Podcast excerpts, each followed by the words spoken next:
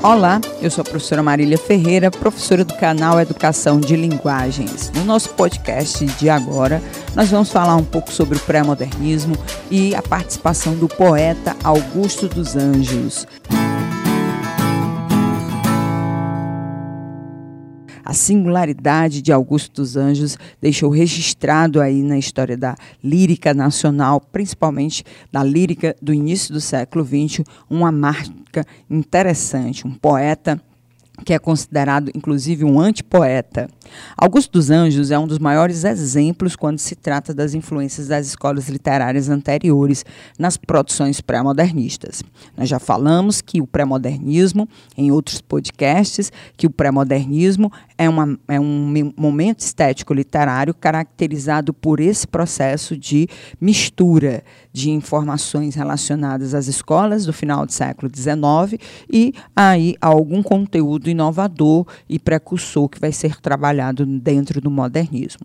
Suas poesias trazem traços simbolistas aliados à técnica parnasiana, parnasiana buscam também uma linguagem biológica e científica comum ao naturalismo.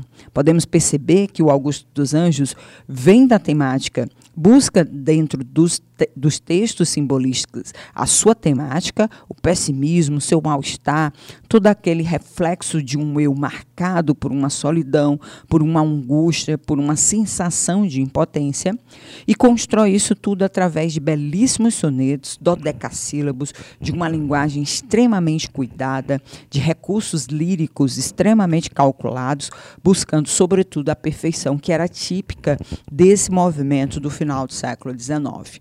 A linguagem, por exemplo, era sofisticada, mas aplicada aos conhecimentos científicos adotados por Augusto dos Anjos. Então, em todos os seus textos, publicados em um único livro intitulado Eu, e publicado no ano de 1912, nós vamos encontrar essas marcas da produção de Augusto dos Anjos. O estilo literário de Augusto dos Anjos é bastante peculiar.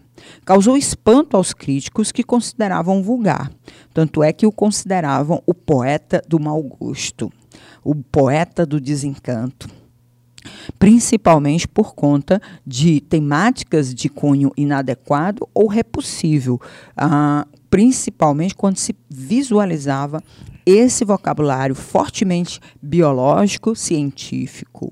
Muito embora a técnica adotada pelo Augusto dos Anjos deixava os seus textos primorosos, eram sonetos de uma inegável aí técnica formal. Eles eram impecáveis dentro dessa construção.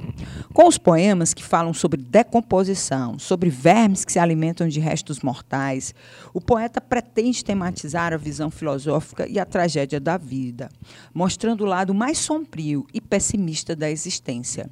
Saem aqueles estereótipos de que a morte era uma transcendência, de que a morte era um processo mágico de aceitação, de uma é, vivência, é, uma vivência posterior dentro de um mundo de sonhos e fantasias, e entra a cova fria, onde você só vai ter aí o contato com aqueles que são os germes que vão lhe acompanhar até o fim da sua existência.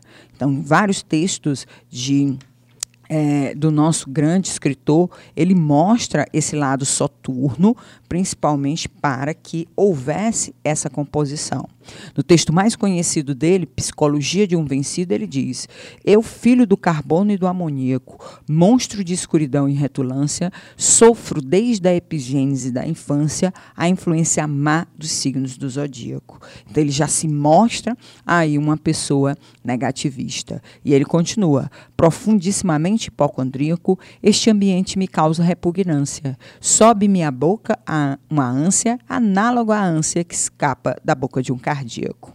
Já o verme, este operário das ruínas, que o sangue podre das carnificinas come e a vida em geral declara guerra anda a espreitar meus olhos para roê-los e há de deixar-me apenas os cabelos na frialdade inorgânica da terra. Vê-se a influência de personalidades como Darwin na poesia de Augusto dos Anjos, da parte do imaterial do ser humano para o espiritual e o transcendental, a fim de questionar a busca pelo próprio eu. Essas são as informações sobre a poesia pré-modernista de Augusto dos Anjos.